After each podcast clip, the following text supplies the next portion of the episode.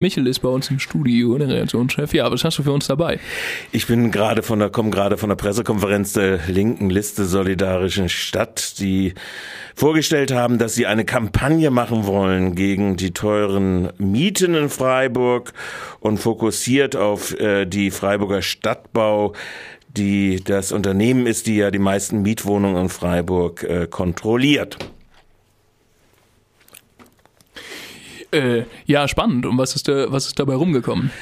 Ja, das ist ja, äh, vor zehn Jahren hat es ja bekanntlicherweise den, die Abstimmung gegeben, dass sich die Freiburgerinnen und Freiburger gegen den Verkauf der Stadtbau äh, und die Privatisierung dieser Stadtbau ausgesprochen haben.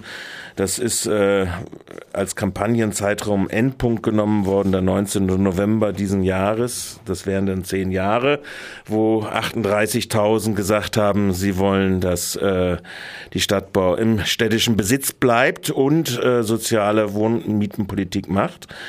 Wenn man jetzt die reale Entwicklung äh, sich anguckt, äh, sieht das ein bisschen anders aus. Kaum war die Sperrwirkung vorbei, äh, ist die Stadtbau eingestiegen und hat Wohnungen verkauft äh, hat äh, gleichzeitig viel in Eigentumswohnungsbau gesteckt und damit ihren sozialen Auftrag eigentlich verraten. Deshalb wird die Auftaktveranstaltung jetzt am 19.05. sein, eine Podiumsdiskussion aus verschiedenen Sektoren, Mieterbeirat aus der Politik, die Linke Liste und die SPD, Recht auf Stratt, aber auch Renate Lebach von Off, also obdachlose Frauen in Freiburg, ähm, die äh, versuchen wollen, wie kann äh, in dieser Podiumsdiskussion raus zu klamüsern, wie könnte dann eine Agenda sein für eine soziale Politik äh, der Stadtbau und äh, was so von der List, also einem Teil der unabhängigen Listen äh, vorgeschlagen ist, ist äh,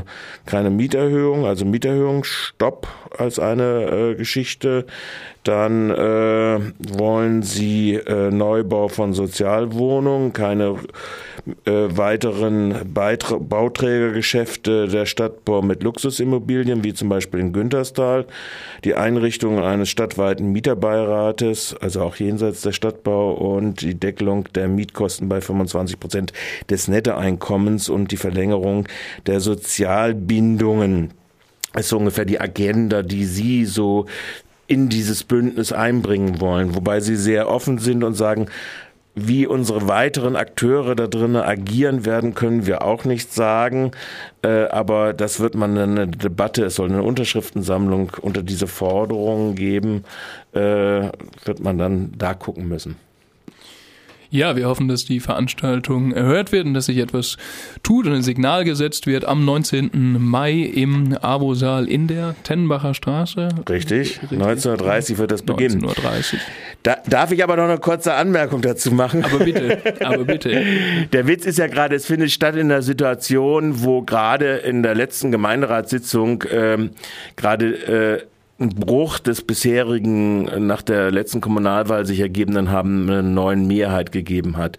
Das heißt, es wurde ja beschlossen, dass das Hochhaus Binsengrün 34, das bis jetzt äh, Mietwohnungen umfasst hatte, und zwar 90 Stück an der Zahl, äh, dass das voll privatisiert wird, also äh, auf den Immobilienmarkt äh, geschmissen wird, um eine neue Eigentümerstruktur zu machen. Insofern ist äh, das Abspringen da der SPD und von Freiburg lebenswert aus diesem Bündnis, die ursprünglich diese Mehrheit gemacht haben, schon ein gewisses Signal, dass sich doch äh, in der Politik Freiburg teuer zu halten nicht sehr viel ändert. Insofern kann man natürlich sagen, dies ist eine Kampagne zur rechten Zeit. Die Frage ist nur, ob das, was da ich jetzt so ein bisschen vorgelesen habe, ob das das äh, adäquate ist, um da überhaupt in die Pötte zu kommen, äh, äh, klare Schranken zu setzen.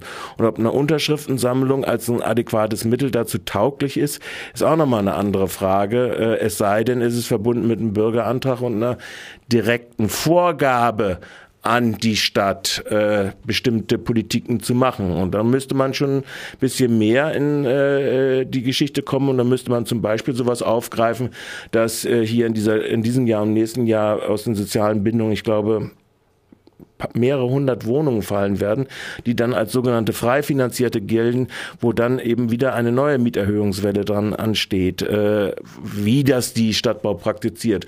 Und diese konkreten äh, Problemlagen und die konkreten Forderungen in Bezug auf den sozialen Wohnungsbau, das ist so ein bisschen äh, mehr unkonturiert in dieser Kampagne und insofern wäre da schon äh, doch mehr wünschenswert, äh, von Anbeginn an, äh, wenn dann äh, das in die Pötte kommen sollte. Ja, was schlägst du vor? Was muss konkret passieren? Ja, das sind äh, verschiedene Sachen. Also ich bin zum Beispiel der Auffassung, dass in dieser Stadt überhaupt kein Grund und Boden weggehen sollte, wenn nicht garantiert wird, dass die, die neu bauen, äh, äh, zumindest in den ersten zehn Jahren, aber meines Erachtens noch in den nächsten 25 Jahren äh, zum Beispiel sagen, äh, dass sie sich verpflichten, bei diesen Neubauflächen äh, 25, immer 25 Prozent unter dem Mietwohnungsspiegel die Wohnung anzubieten. Das ist zum Beispiel auch eine konkrete Forderung, die man aufstellen kann, die sogar, was die Sozialbindung angeht, äh, die Voraussetzung ist, um überhaupt äh, Sozialbindung zu machen. Ich finde, das kann man auch bei nicht äh, äh